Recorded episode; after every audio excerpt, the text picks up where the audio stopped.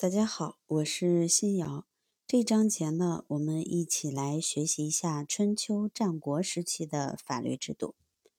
春秋战国时期，社会形态发生了巨大的变化，法律制度也发生了深刻的变革，法律思想领域发生了新与旧的冲突，法律呈现变化的特色。法律由秘密状态向民众公开。体现奴隶主贵族意志的奴隶制法，逐渐被体现新兴地主阶级意志的封建制法所代替。春秋战国时期是中国历史上非常重要的转型时期。春秋时期，铁制农具逐渐应用于农业生产，牛耕开始普遍推广，农业生产力迅速提高，大量的荒田被开垦。在井田之外出现了私田。另一方面，由于战争的频繁与剥削的严酷，大批奴隶与平民逃亡或迁徙，为荒地的开垦提供了劳动力。由于私田的数量不断增多，生产关系随之变化。春秋中晚期，土地交易也开始出现。一些诸侯国为了保证财政收入，相继改革田制，如齐地、向地而衰征。晋国的作园田改变井田制度，把土地赏赐给国人。鲁国实行出税亩，以按亩收税的方式承认了私田的合法性。这一切使以井田制为基础的奴隶制土地国有制度从根本上发生了动摇，带动社会全方面的变革。伴随着经济、政治生活领域的变革，思想文化领域也出现争鸣的局面。不同的社会主体从自己的立场出发，思考社会的出路，提出各自的治国主张。思想文化领域呈现出前所未有的百家争鸣的繁荣景象。经济、政治及思想文化领域的变革，也促使了法律在春秋时期的变革。其突出的表现就是成文法的公布，法由秘密状态转为到法的公开。夏商西周时期，即使有成文的行书，也是不向老百姓公布的。奴隶主贵族奉行“行不可知，则威不可测”，认为法律处于秘密的状态，其威力是无穷的。但是由于春秋时期社会的变革，大量私田的开发，新兴地主阶级力量逐渐壮大，他们希望自己的权益得到保护。秘密法的状态显然是无法保障其对新开垦土地的权益的，因为国家随时可以收回土地。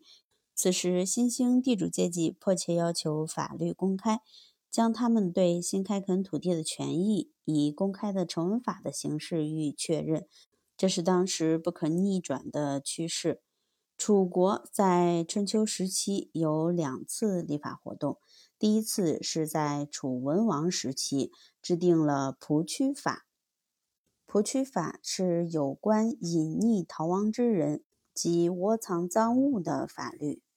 楚国的第二次立法活动是在楚庄王时期制定了毛门法。毛门法是规范有关进入宫廷的禁止事项的法律。晋国先后有四次大的立法活动。第一次是在晋文公四年，晋文公称霸时作被卢之法。被卢，晋国地名。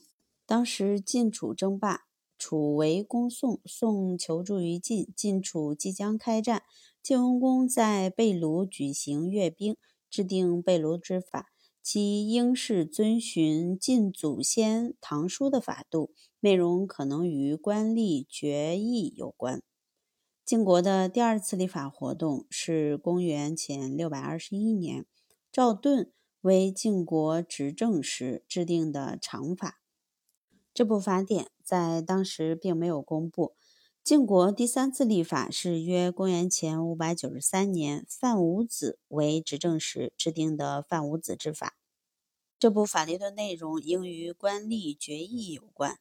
晋国第四次立法活动是约公元前五百一十三年，晋国大臣赵鞅、荀隐将赵盾所作的法典铸在鼎上，公之于众。这是新势力在晋国取得政权后采取的一项重大举措，但遭到了孔子的反对。郑国有两次立法的活动，第一次是约在公元前五百三十六年，《左传》昭公六年有郑人著行书，杜预著著行书于鼎，以为国之常法。鼎是人们祈祷祭祀之神器，子产著行于鼎，既预示着法的权威与神圣，也是用鼎这一载体表明法的稳固与昭明。资产著行书，意味着一直被神秘化的法律变成了公开的法律。过去奴隶主贵族临事议制、不欲设法的做法行不通了，行不可知则微不可测的时代结束了。与其他改革一样，著行书遭到了激烈的反对。晋国大臣叔向得知此事后，专门给子产写信，对其公开法律的行为表示强烈的反对与不满。郑国第二次立法活动是郑国执政四专杀邓熙而用其逐刑。邓熙不满于子产，对周礼仅采取改良做法，对子产的行书也持否定态度。他私自编订了一部更能适应新兴地主阶级要求的法律，写在竹简上，历史上称为竹刑，由此开创了私家法学著述的先例。春秋后期，郑国子产著行书于鼎，将成文法公之于世，是中国历史上第一次公布成文法。后来，其他国家如晋国也将法律公之于众。书相反对法的公开，认为法律公开会使百姓多争心，法律必将增加，会带来国家的灭亡。孔子也反对法的公开。认为法律公开，百姓凡事依法行事，无需依赖于贵族，最终导致贵贱无序，也会带来国家的灭亡。两人反对的理由虽然有所不同，但他们的目的是相同的，即都不希望维护奴隶主贵族利益的宗法等级制被破坏，被更多体现新兴地主阶级利益的法所取代。成文法的公布是中国法制史上的一件大事，具有重大的意义。成文法公布后，法的公开成为历史潮流，从此以后，秘密法再也无法延续。同时，秘密法时代的结束，标志着行医法定的局面逐渐打开，以刑统罪宣告结束，并且成文法的公布打破了礼制的传统。法治开始进入人们的视线，奴隶主贵族的特权受到限制，为新的封建制法律制度的形成奠定了基础。